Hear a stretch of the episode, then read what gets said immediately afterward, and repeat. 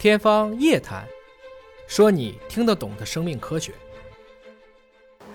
其实这么去理解啊，这个所谓保暖思淫欲，某种程度上讲，当你生活的环境特别安全了以后，我们人类可能就会进入到一个不太愿意再通过，比如说秀肌肉，再通过我们一些拼命的竞争来获取更好的生态位。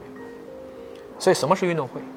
运动会，比如说奥林匹克运动会，它也叫 game，它是个游戏，但这就是和平年代的一种竞争。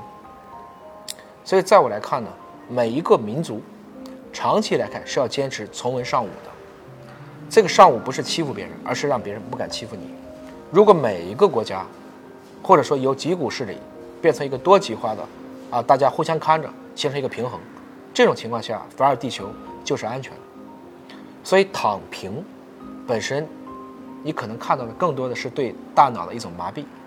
我经常举，人有三十万亿个细胞，大脑只有八百六十亿个细胞，从这个比例讲，它很小。躺平又只是八百六十亿个细胞当中的一小部分呆着不动了，而你其他身体的其他器官组织、循环系统、神经系统、内分泌系统该干啥干啥。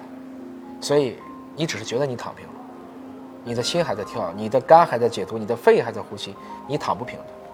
何况从来就没有什么岁月静好，你觉得岁月静好，那是因为有无数的人都去默默去负重前行。